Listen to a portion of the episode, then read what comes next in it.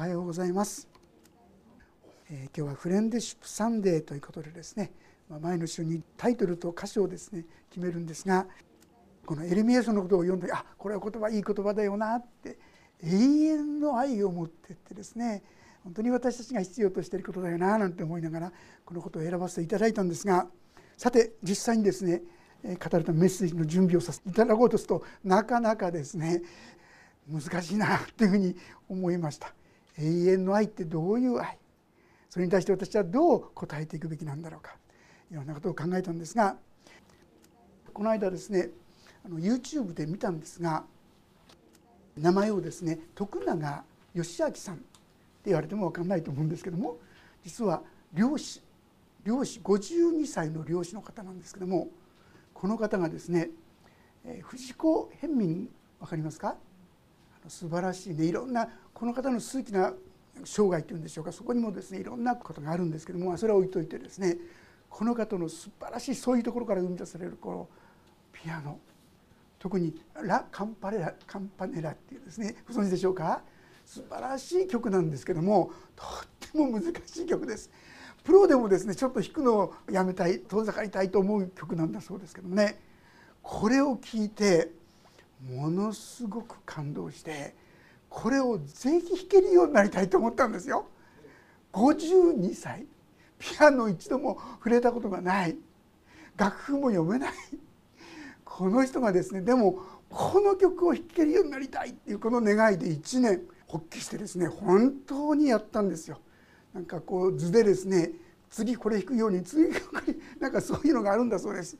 そんなんでですね1年かかってなんとかこの一応は弾けるようになってきてから彼の願いの中にですね一つが起きてきたそれはあの藤子ヘミングさんにですね聞いてもらいたいってすごいこと考えますね。まあ夢は何を持ってもいいですよね。夢でですからですねそこに思ってそして本当にこうずっと一日でもね8時間のピアノ練習をしたそうですね。そして本当にこれが弾けるようになったんですよ。でテレビの中にあのドッキリってテレビありますよね。あなたの願いを叶えますっていうね。そういう番組。でこのことがドッキングしましてね。この徳永さんの願い。これは何か。藤子ヘミングス。あの彼女の前で彼女にこのピアノを聴いてほしいと。すごいですよね。でやった時にとにかくでもね彼は会えるだけでもう夢もう本当に感動してですねこんなことがあれたらもう嬉しくて嬉しくてところがこのドッキリの仕掛けでですね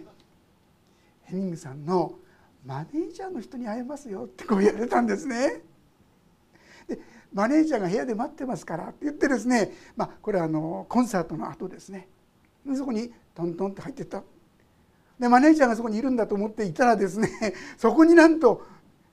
藤子ヘミングその人がいたんでもうその場面からテレビで映されてるんですけど。プッて足が止まって。もうどうしていいかわからないっていうその心の動きがですねもうありありと分かるんですね。そしたらヘミングさん「どうぞこっちに座ってください」って言われてですねもうしぶしぶとそこに座りながらですね。もう彼の目からは涙涙涙もう言葉が出ない。夢が叶ったわけですよ。あの自分の憧れていたですね。あの感動した藤子ヘミングさんに会えた。もう言葉にならなかったんですが何度も何度もこうやって拭いながらですね。彼はついにこのこと言うんですよ。私は願いがあるんですって。藤子ヘミングさんに。私は一回の漁師。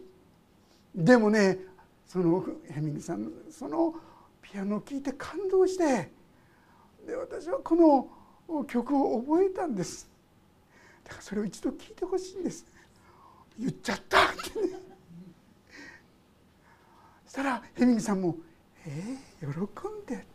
もう前もって多分ですね番組の方からそのことも伝えられていたんでしょう。そして実際にですね彼はそのヘミングさんの前でですねその場面変わりますけどね実際に今度は引くんですよ。すごいです。付け焼き場じゃないですよ。本当にプロの何て言うんでしょうかピアニストですよ。ほんで最初はうんうんってこう喜びながら2回間聞いてたんですが途中から藤子由美さんもう目もつぶってですねじっと聞きながら終わるなりですね「ブラボー!」って言ってね彼女は手叩いてそれを喜んでましたね。あなたの心がきれいだからそのきれいな心が音として響いてくるのよってですねなんともう彼はですね夢のまた夢が叶っちゃったんですよねすごいなと思ってたらですねその後に今度は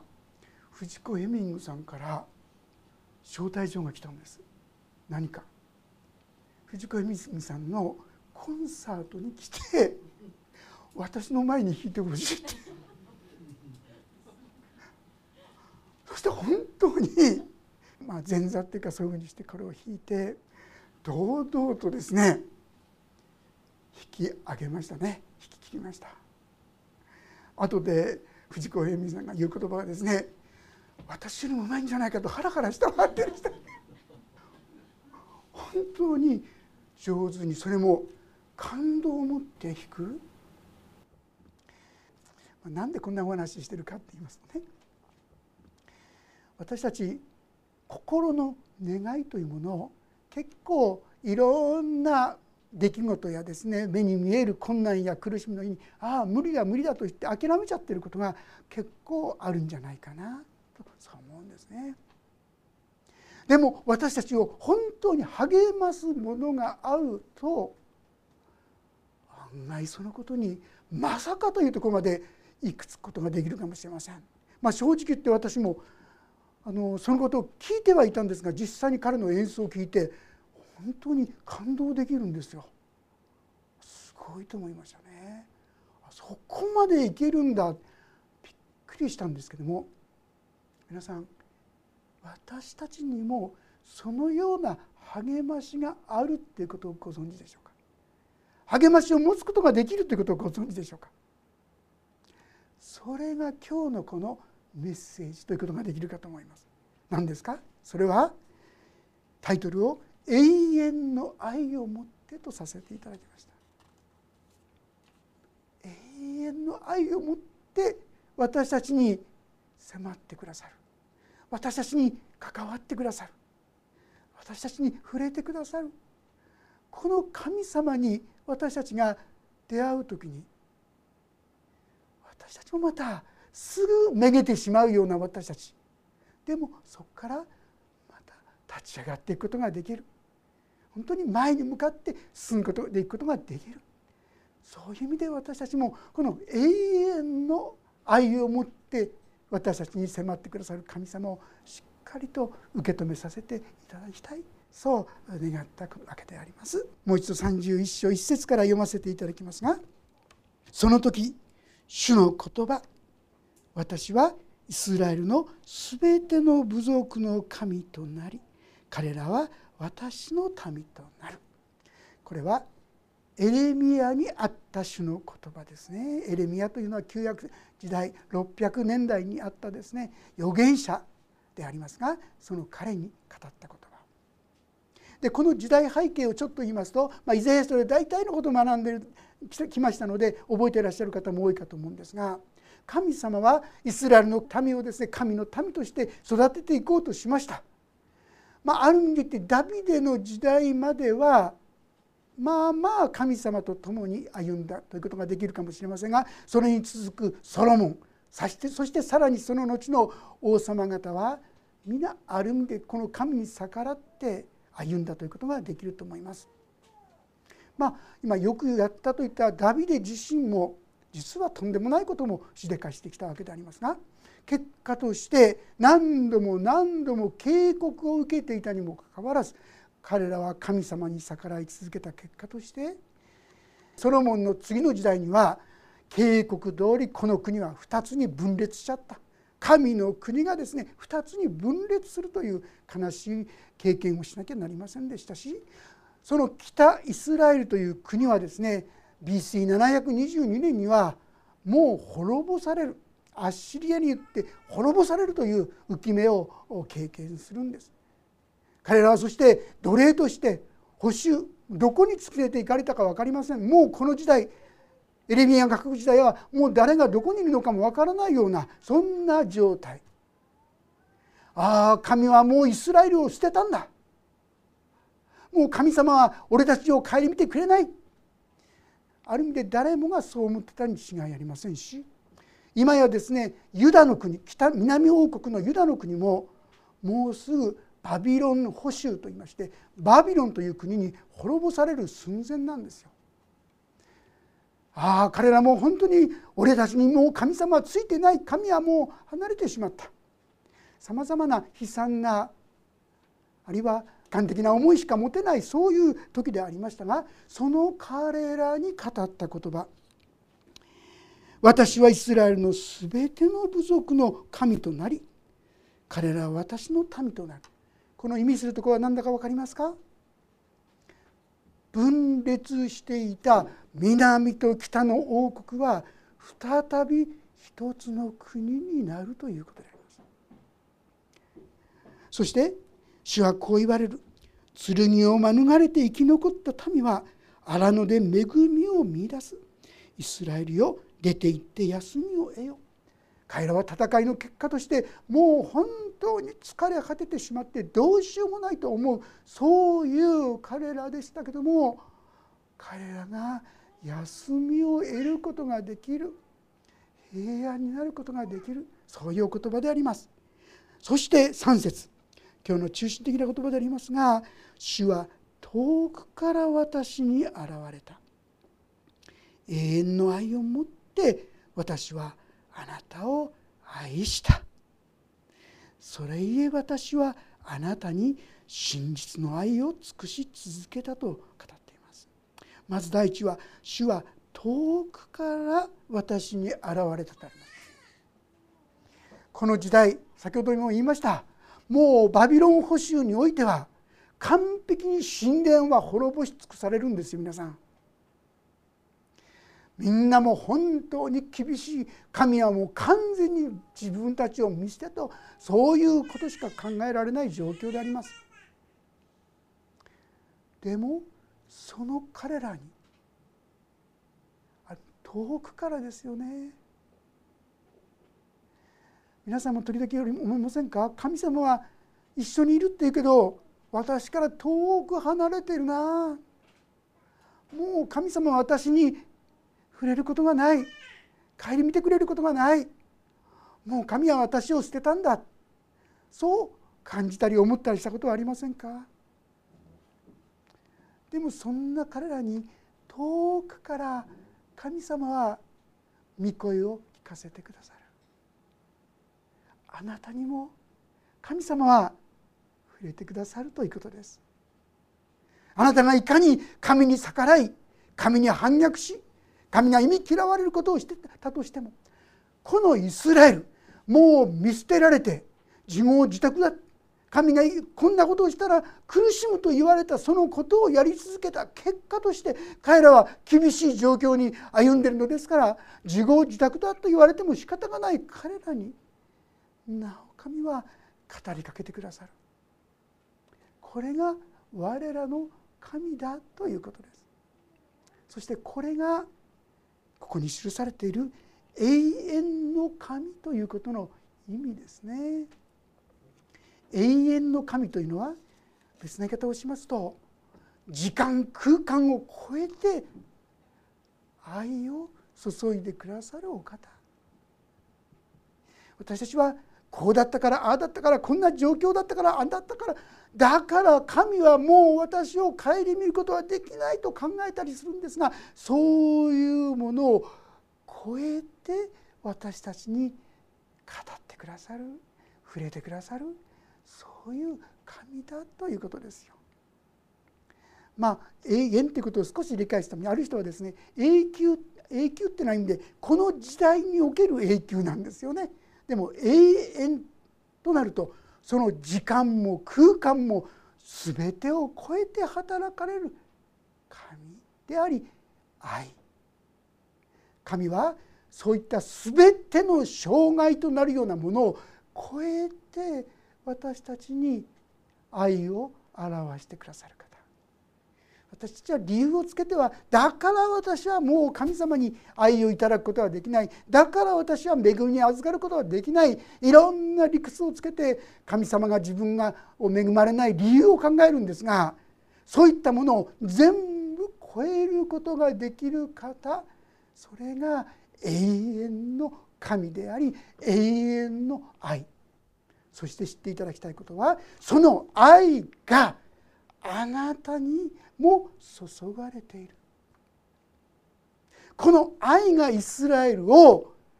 再び形作っていったように神の愛は私たちをもそのように立て直してくださるとこういうのであります。4節乙女イスラエルよ再び私はあなたを立て直しあなたは立て直される再びあなたはタンバリンで身を飾り喜び踊る者たちの輪に入る。あなたの人生においても時にはですねああ素晴らしかった。もう感謝したり喜んだりですね飛び跳ねたりすることがあった時があったかもしれない。でも今はなんと惨めななんと悲しいなんとどうしようもないそういう地獄なんだ。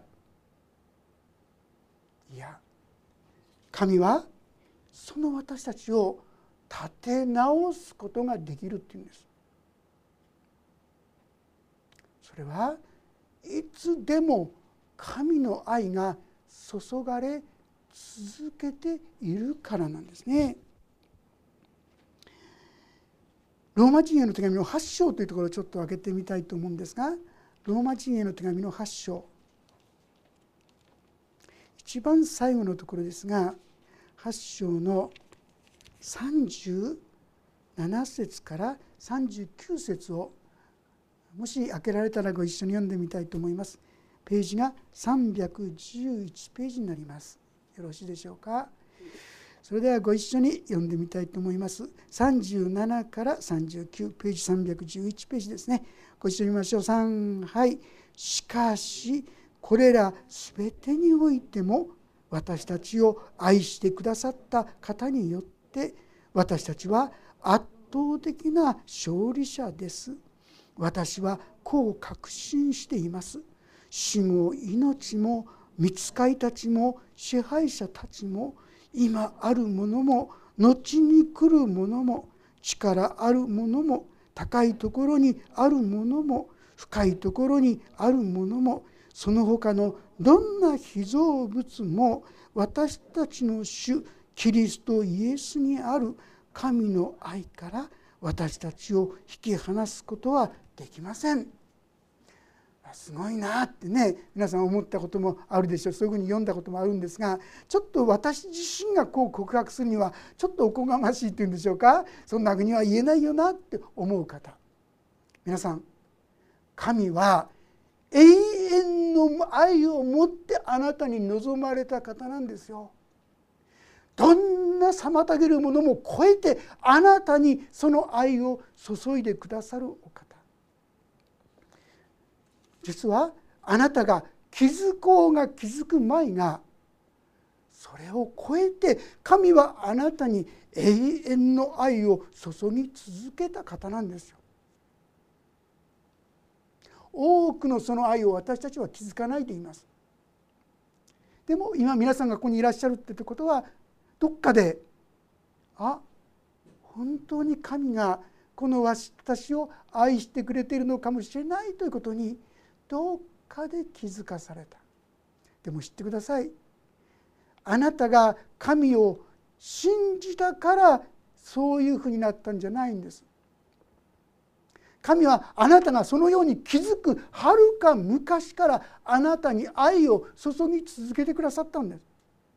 あなたがそれを受け入れても受け入れなくても認めても認めなくても神はあなたにさまざまな形で愛を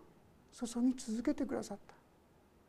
その中の愛のいくつかに私たちはある時ああ私を神は愛してくれていたんだということに気づかされてそして私たちはちょっとずつ変わってきたんですね。神を認めることができるようになったもう一度繰り返し説明しますが私たちが悔い改めたから神様の愛があなたに注がれたんじゃないんですよ。あなたが悔い改める前から神の愛はあなたに注がれていたんです。そしてある時にあなたが「ああ私をそのように愛してくれていたんだ」ということをあなたが認めた時からあなたのうちにはどっと神の愛が受け止められる感じられるようになっていた。あなたが神を求めあなたが悔い改めることに先行してその前に神はあなたに愛を注ぎ続けてくださった。これが永遠の愛ですよ皆さん。あなたが求めないからあなたがこうしないからああしないからだから神はあなたに愛を注ぐことができないじゃないんです神は注ぎ続けてくださったんですただあなたの目が開かれてそれを受け止めた時にああ私を愛してくれていたんだということが少しずつ分かり始めたんですね。昔エリシャというですね預言者彼を攻撃してくるその輩を見てですねみんなしもべたちが「あ怖い怖い怖い」って言った時にこのエリシャが彼らの目を開いた時に敵の軍勢よりもはるかに勝る見つかいがその場を覆っていたことをですね見させた。その時に彼らは安心した。ああ守られていたんだ。私たちも自分で気づかないところで多くの場所でえー、ここにもあそこにも神がいたわけそして守ってくれてたわけそして愛が注がれてたわけ私たちはこのことにもっと目が開かれたら幸いですね。永遠の愛を持って神は私たちを私を愛してくださっていたんだな私たちがどんなに反抗して神が喜ばれないことばかりしているような時ですらなお忍耐して私たちに恵みと祝福を注ごうとしてくださっていたんだここに目が開かれていく時に私たちは心が豊かにそして燃やされていくことができるんですね。なかなかこの愛に気づくことはね正直言ってでも難しいと思います。私自身が正直言いまして進学校を卒業する段階でまあ、例えば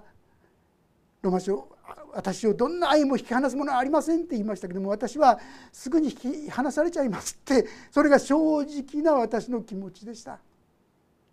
どうしてかって言いますと私のうちには進学を卒業する段階で神を愛するという心はほとんどなかったんです。まああえて言うなら愛されているということがほんの少しばかり気づかされてきたかなっていうそんなところでした。神様を愛するなんてところになかなか行かなかった。でもそれから数十年経った時にですね。まあ言い方を気をつけなきゃいけないと思うんですが私は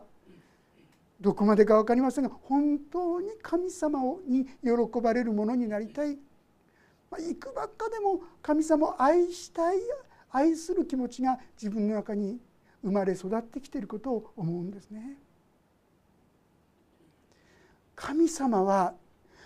私たちにまず永遠の愛を私に注ぎ込んでくださってそしてこの愛を受け取る人の中に愛を育ててくださって神をそして人を愛するそういう恵みと力を注ぎ込んでくださるこれが神の愛なんですね。そして私たちを神の御子にかなうものに日々新たにしようとしてくださっているということなんです。実はこの同じですね。31章エレミア書31章のいくつか16節17節をまず読ませていただきその後3334をまたご一緒に読んでみたいと思うんですがよろしいでしょうか？エレミア書31章16節17節1350ページですね。申し上げられたらご一緒に読んでみたいと思います。3はい。主はこう言われる。あなたの泣く声あなたの目の涙を止めよあなたの労苦には報いがあるからだ。主の言葉。彼らは敵の地から帰ってくる。あなたの将来には望みがある。主の言葉。あなたの子らは自分の土地に帰ってくる。先ほどお話ししましたようにこの時の状況はもうイスラエルが滅亡寸前ですよ。北イスラエルはもう滅亡しちゃってもう奴隷となってどこにいるかわからないそんな状況ですよ。でも彼らは戻ってくるっていうんですよ。そしてだから目の涙を止めようって言うんですよ。私たちは今いろんな苦しみや悲しみで涙が止まらない。そう思うことがあるかもしれない。でも神はそこから私たちを帰らせてくださるってこう言うんです。そして先ほど読んだところではですね再び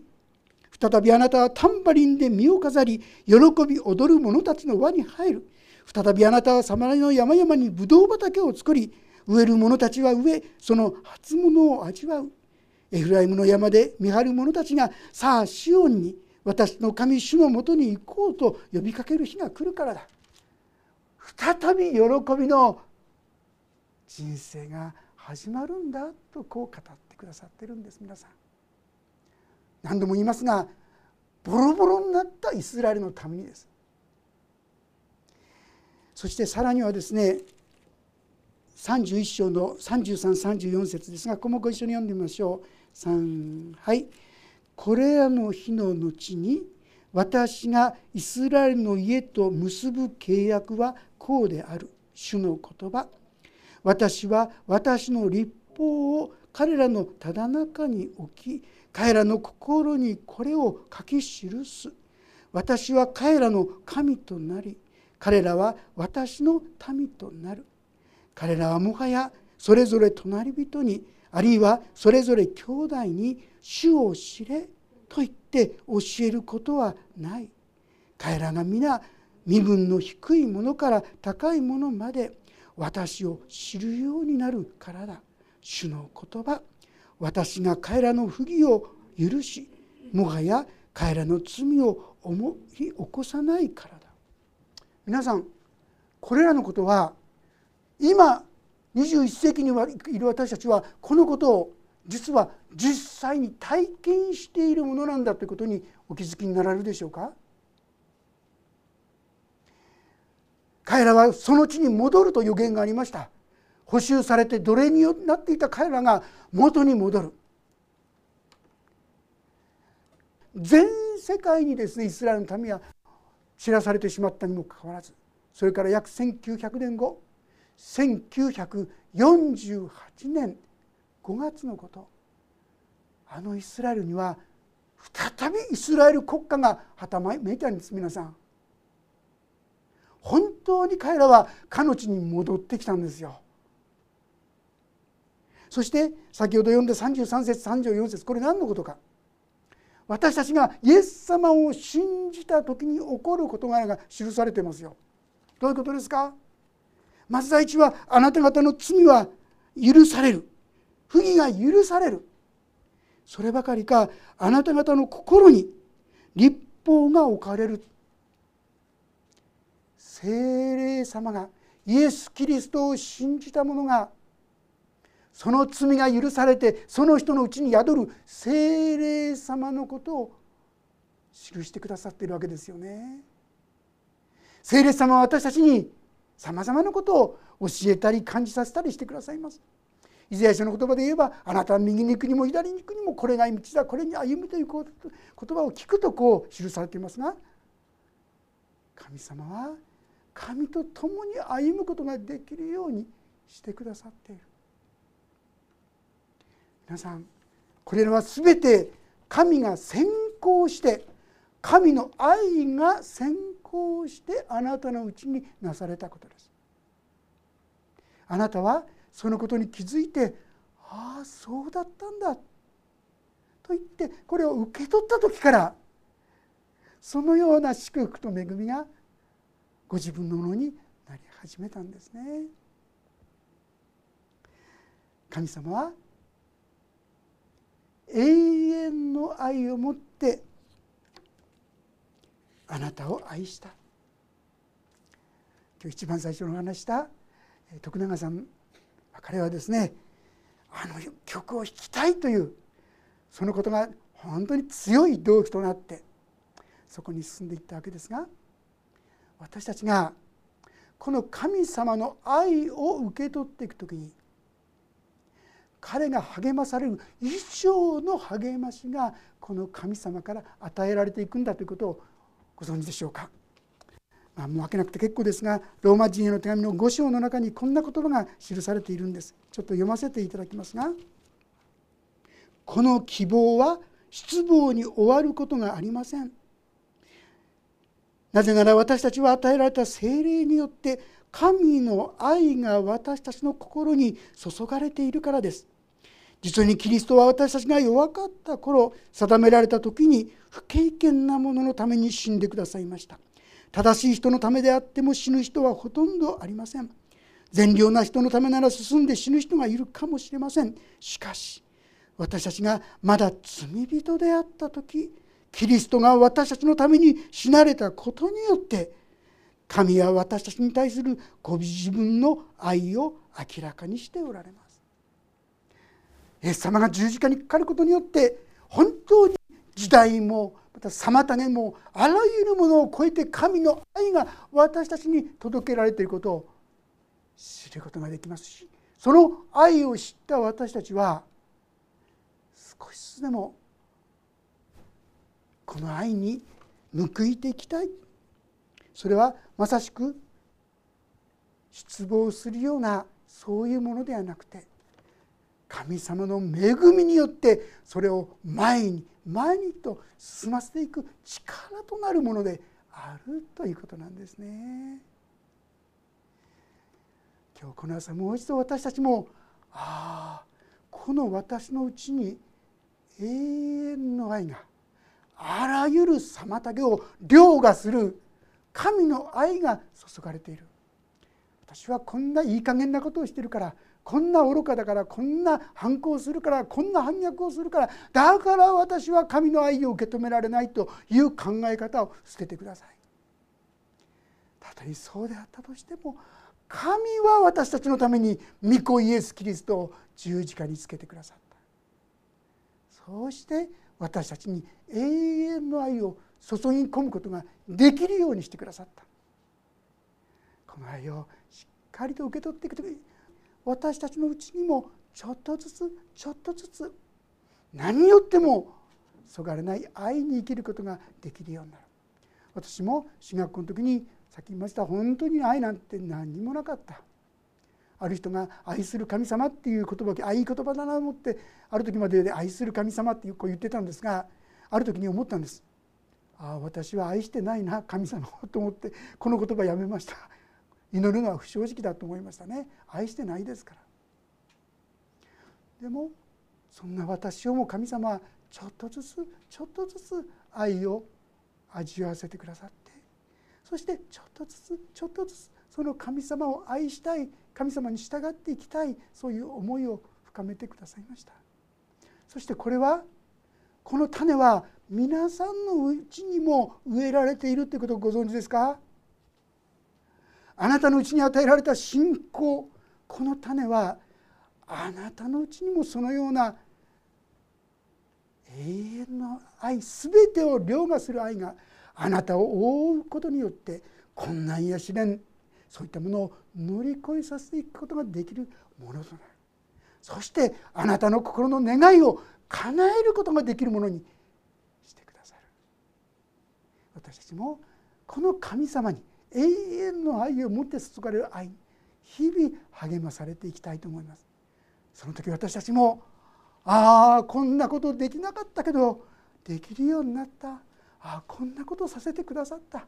こんな恵みに感謝できる生き方になるのではないかと思います。あなたはこの永遠の愛を受け取ってますか？永遠の愛をあなたが受け取る前からずっとずっと注ぎ続けてくださった